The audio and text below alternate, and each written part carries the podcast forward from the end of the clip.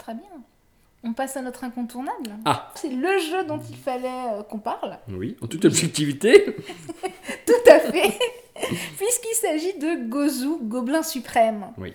Donc c'est un jeu de chez Monster Game qui est distribué par Asmodée. On y joue à partir de 12 ans? Oui, oui, 12 ans. Pas plus petit, là cette fois-ci c'est 12 ans, 12 ans. Euh, oui, oui, oui. Donc c'est un public de joueurs avertis. Oui. Hein, ça c'est important parce que c'est pas toujours le cas dans nos incontournables. Mm, Donc là c'en est un Mm. voilà, qui est un petit peu plus poussé. On y joue entre 45 minutes et 1 heure et demie, de 2 à 4. Voilà. Voilà. Donc suivant le nombre de joueurs, bien sûr, si vous jouez à deux, et ce que je vous conseille vraiment, parce que Gozu pour moi c'est un jeu à deux, euh, ça sera 45 minutes. Après à 4, ça ralentit vraiment la partie.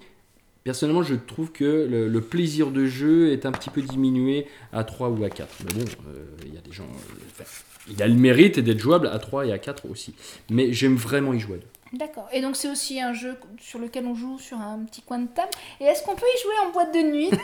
Non, c'est pareil. Comme beaucoup de jeux de cartes, il va falloir un endroit calme. Très bien. Au niveau du matériel, on a des cartes Ah que- ouais, dont tu aimes beaucoup l'illustration. Ah ouais, qui sont très très bien illustrés. euh, euh, on a des petits jetons aussi. Euh, L'avantage de, de, de Gozu, c'est que quand on a tout- toutes nos cartes qui sont posées sur la table, on a l'impression d'être devant une BD. Quoi. Donc ça, c'est vraiment un plaisir des yeux. Ah, donc c'est sympa ça. Oui. Et donc euh, c'est un jeu de combinaison? Oui, oui, le principe, c'est un jeu de combinaison entre cartes, euh, donc d'optimisation des cartes que l'on va avoir en main. Il a quand même un gros avantage, c'est que le principe de jeu, la mécanique est très très simple, très très facile d'accès. Ce qui fait la complexité euh, du jeu, en fait, ce sont euh, les cartes euh, en elles-mêmes qui interagissent les unes avec les autres. Et c'est donc ça qui le rend génial parce qu'en fait, on a très vite compris comment jouer. Et puis, il y aura une infinité de possibilités en fonction des cartes que l'on va avoir. Chaque partie, sera totalement différente. Et puis, on va pouvoir faire des, des combinaisons énormes. Certaines fois, bah, plus ou moins que d'autres. Moi, moi j'aime beaucoup ce, ce genre de jeu à deux dimensions. euh, Très très simple, très très facile d'accès et une dimension tactique énorme euh, derrière. hein. Donc le vainqueur sera celui qui aura accumulé 3 points de victoire de- durant, durant les différentes manches. hein. on doit concevoir en fait une petite armée avec des gobelins de niveau 1, de niveau 2, de niveau 3. Je rentre pas dans les détails, je vous laisse le, le plaisir de découvrir le jeu. hein, euh, et d'ailleurs, euh, j'espère euh, qu'on va fera une partie euh, très prochainement avec nos amis du Gobelin Rose. hein. D'ailleurs, on pourrait su- suggérer à l'éditeur de faire une carte spéciale Gobelin Rose. Oui, c'est vrai. Ce serait bien ça, C'est ça vrai. s'impose. C'est vrai. Ami Manu, si tu nous entends, on en parlera à Qui est le cofondateur du forum euh, sur, euh, sur Gozu, euh, qui n'est pas le cofondateur, qui est le fondateur, pardon. Hein, Voilà, le euh, message est passé. Voilà.